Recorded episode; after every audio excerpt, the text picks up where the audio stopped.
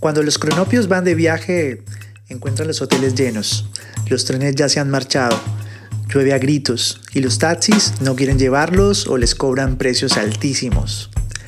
Los cronopios no se desaniman porque creen firmemente que estas cosas les ocurren a todos y a la hora de dormir se dicen unos a otros, la hermosa ciudad, la hermosísima ciudad, y sueñan toda la noche que en la ciudad hay grandes fiestas y que ellos están invitados. Al otro día se levantan contentísimos y así es como viajan los cronopios. Julio Cortázar.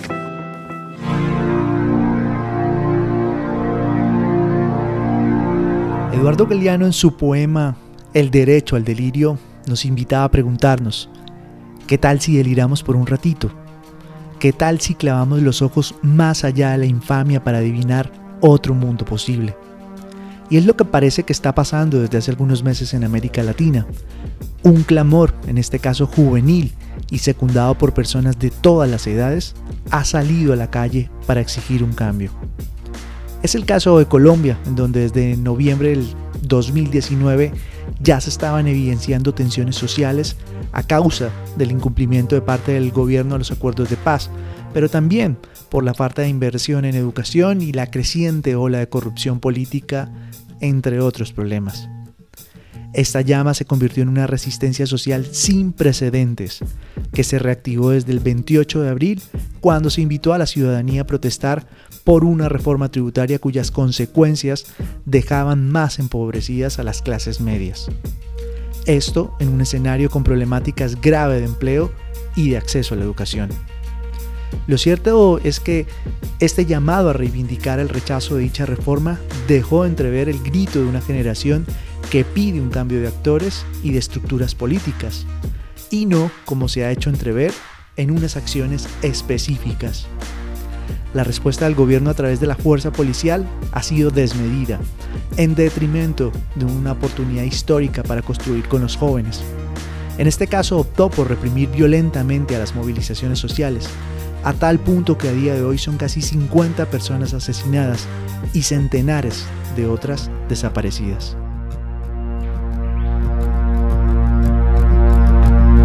Bienvenidos y bienvenidas a este bonus track de Cronopia Podcasts. Por cierto, antes que nada, tenemos web. Nos podemos encontrar en www.cronopiapodcasts.com.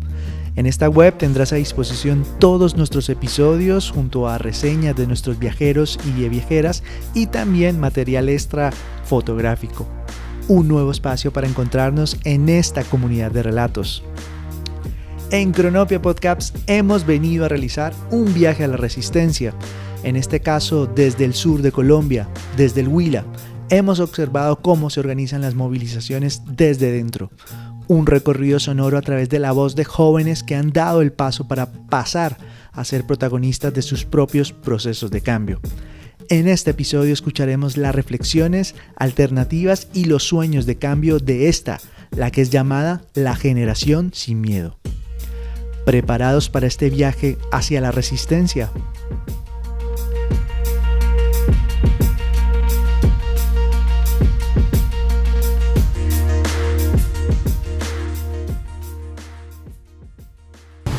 Hola, buenas tardes. Mi nombre es Nicole Vargas. Yo soy estudiante de licenciatura en Educación Artística de la Universidad Surcolombiana en Neiva Huila. En este momento nos encontramos reunidos haciendo un mural con especialmente eh, pues personas del programa de artes y este boceto representa como unas semillas. Son dos semillas de café, pero que cada una tiene un rostro, rostros femeninos. Uno es sobre una mujer afro y la otra es sobre una indígena, que están partidos a la mitad. Y en el centro se encuentra otra mujer también con varios letreros que hemos visto a lo largo de las de las marchas. Uno especialmente que vamos a poner en la parte de arriba dice intentaron enterrarnos, pero nos, somos semillas. Entonces como que de ahí surge la idea. También como un homenaje a todos los que han, los que han muerto, a todos los líderes que, han, que los han asesinado. En la parte de abajo encontramos unas manos que igual que así precisamente tienen eh, tierra, haciendo alusión a la tierra que nos han querido quitar. Y en la parte izquierda está un puño, como el puño de la resistencia, eh, que tiene un grillete, pero ese grillete y esta cadena está rota, también como representando esta liberación y esta lucha que, que llevamos ya desde, desde hace bastante tiempo. Eh, mucho gusto, mi nombre es Andrés, eh, tengo 22 años de la ciudad de Neiva Huila. no soy nacido acá, soy de la ciudad de Bogotá, pero me crié siempre acá en Neiva. estos 45 días que ya llevamos en paro, eh, a nivel personal eh, no me ha afectado por la cuestión económica ni por la cuestión de bienes materiales porque es algo que se puede recuperar. Eh, es todo lo que yo vivo, lo que estamos viviendo en este momento es un pueblo cansado, un pueblo que ya la verdad se mamó de la corrupción, se mamó de que todos se lo estén robando, de que el pobre más pobre y el rico más rico. Eh, no soy de estrato alto ni de estrato medio, soy de estrato bajo. Eh, mi pasión es el arte, el tatuar, el conocer, el viajar, el de todo un poco. Pero durante todos estos 45 días de parte personal eh, he sido atacado por parte de la policía. A mí me han gaseado, me han golpeado con gases lacrimógenos. Directamente la policía está disparando a los ciudadanos me han dado bolillo, por así decirlo.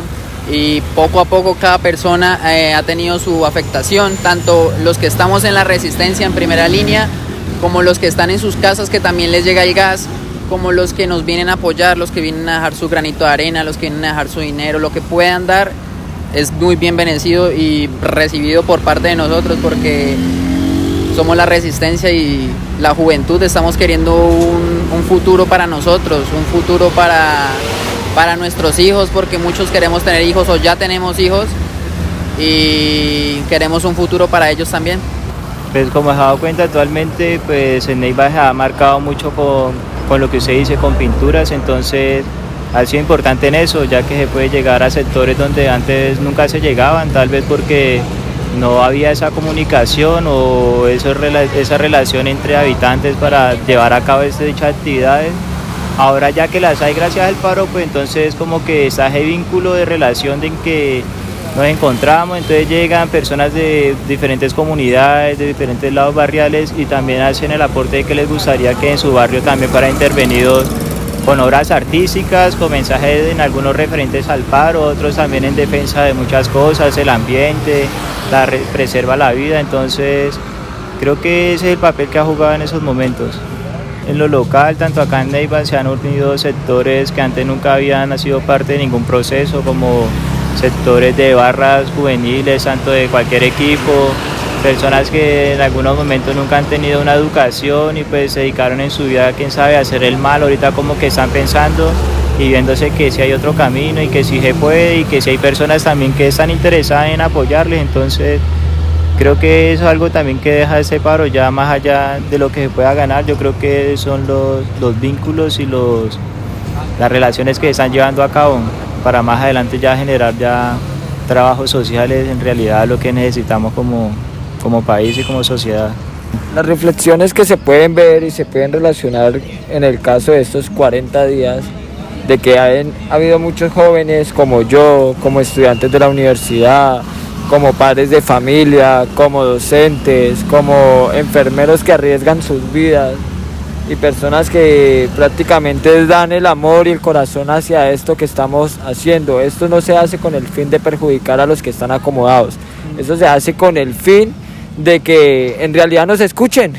Es un mensaje que queremos dar. La primera línea no es solo violencia, la primera línea está para el pueblo y es del pueblo. Entonces siempre lo he dicho, eh, esperar que el gobierno se siente a dialogar con transparencia, no con ilusiones y con mentiras. Mira, hace meses estaban hablando de la educación cero y mire, ya no la vinieron a tumbar. Entonces son detalles de que en realidad pedimos más transparencia en el diálogo y más seriedad, porque créalas que el pueblo no está pintado. Y gracias al pueblo eh, hay dirigentes políticos que no deben de estar en esos momentos ahí y ya la juventud, los estudiantes, todos ya nos cansamos de el jueguito que nos quiere hacer llevar el gobierno. Su estrategia de violencia ya se acabó.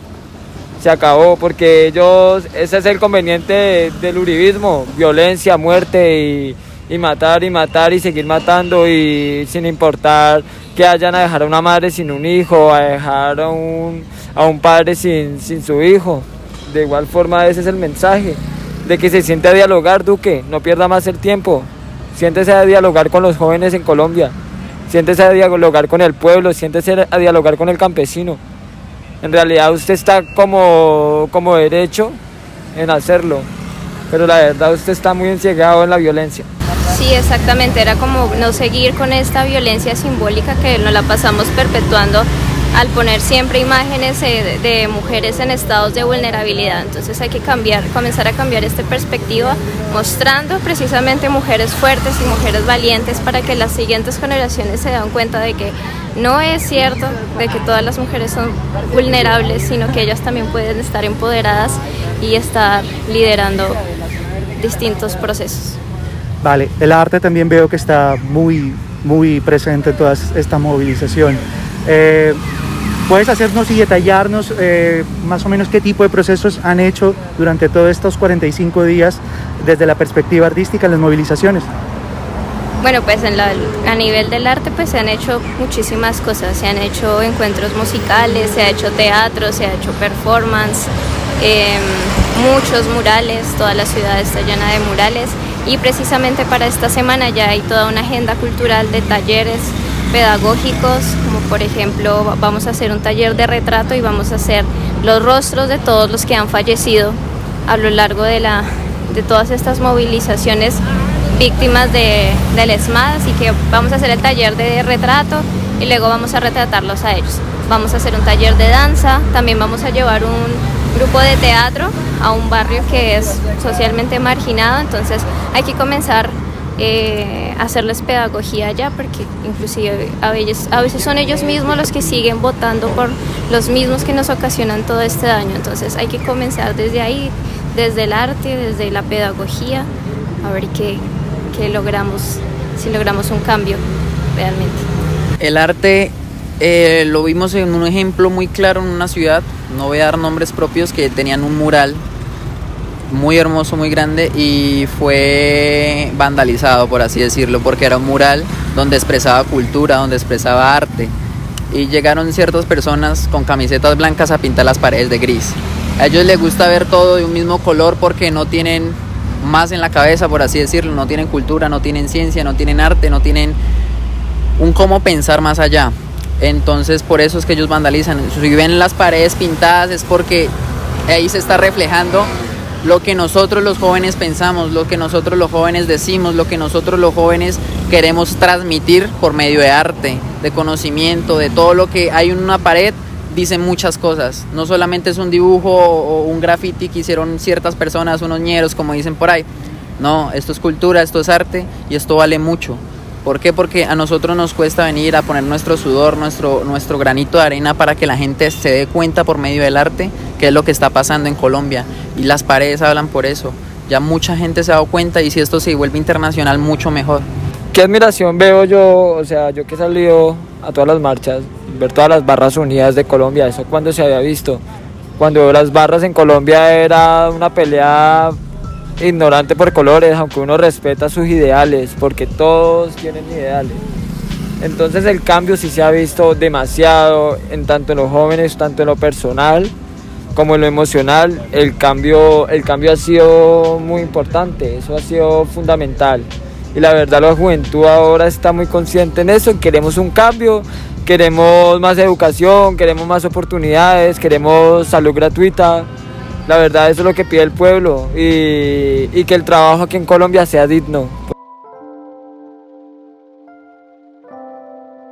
Pese a todo, y en medio de toda esta tempestad de violencia, de confusión, de conflicto, se vislumbra una luz de esperanza. Sí, es la generación sin miedo, o como también le llaman los inquebrantables nuestros verdaderos héroes y heroínas, aquellos que están modificando el relato retórico de figuras de colonizadores y burgueses que lejos de crear un proyecto de país o de continente en Latinoamérica, sus luchas fueron para mantener sus propios privilegios. Muy en detrimento de toda esta generación que tiene el poder más desafiante. Soñar y mirar con los ojos de la esperanza del cambio, de crear un proyecto de país para todas y para todos. Y sí, eso crea miedos a quienes se siguen beneficiando del caos histórico que ha reinado en toda Latinoamérica y en Colombia también. Agradecemos a todas estas participantes de esta edición especial. Su voz crea puentes y nos permite tener una perspectiva real, desde abajo y desde dentro de lo que se está viviendo en esta realidad. Gracias compañeras y compañeros por resistir. Y les dejamos con este poema para la vida. Tus manos son mi caricia, mis acordes cotidianos. Te quiero porque tus manos trabajan por la justicia. Si te quiero es porque sos mi amor, mi cómplice y todo. Y en la calle, codo a codo, somos mucho más que dos. Tus ojos son mi conjuro contra la mala jornada. Te quiero porque tu mirada que mira y siembra futuro tu boca que es tuya y mía, tu boca no se equivoca. Te quiero porque tu boca sabe gritar rebeldía. Si te quiero es porque sos mi amor, mi cómplice y todo. Y en la calle, codo a codo, somos mucho más que dos. Y por tu rostro sincero y tu paso vagabundo y tu llanto por el mundo, porque sos pueblo, te quiero. Y porque amor no es aureola, ni cándida moraleja y porque somos pareja, que sabe que no está sola. Te quiero en mi paraíso, es decir, que en mi país la gente viva feliz. Aunque no tenga permiso, si te quiero es porque sos mi amor, mi cómplice y todo, y en la calle, codo a codo, somos mucho más que dos. Mario Benedetti. Viajeros y viajeras, nos volveremos a ver aquí en el siguiente capítulo de Cronopia Podcast. Recuerda que tus testimonios, tus memorias, tus relatos de viaje estarán más que bienvenidos aquí en este espacio para compartir. De nuevo, muchas gracias por escucharnos. Nos seguiremos viendo en todas las plataformas de audio y en las redes sociales. Cronopia Podcast. Hasta pronto.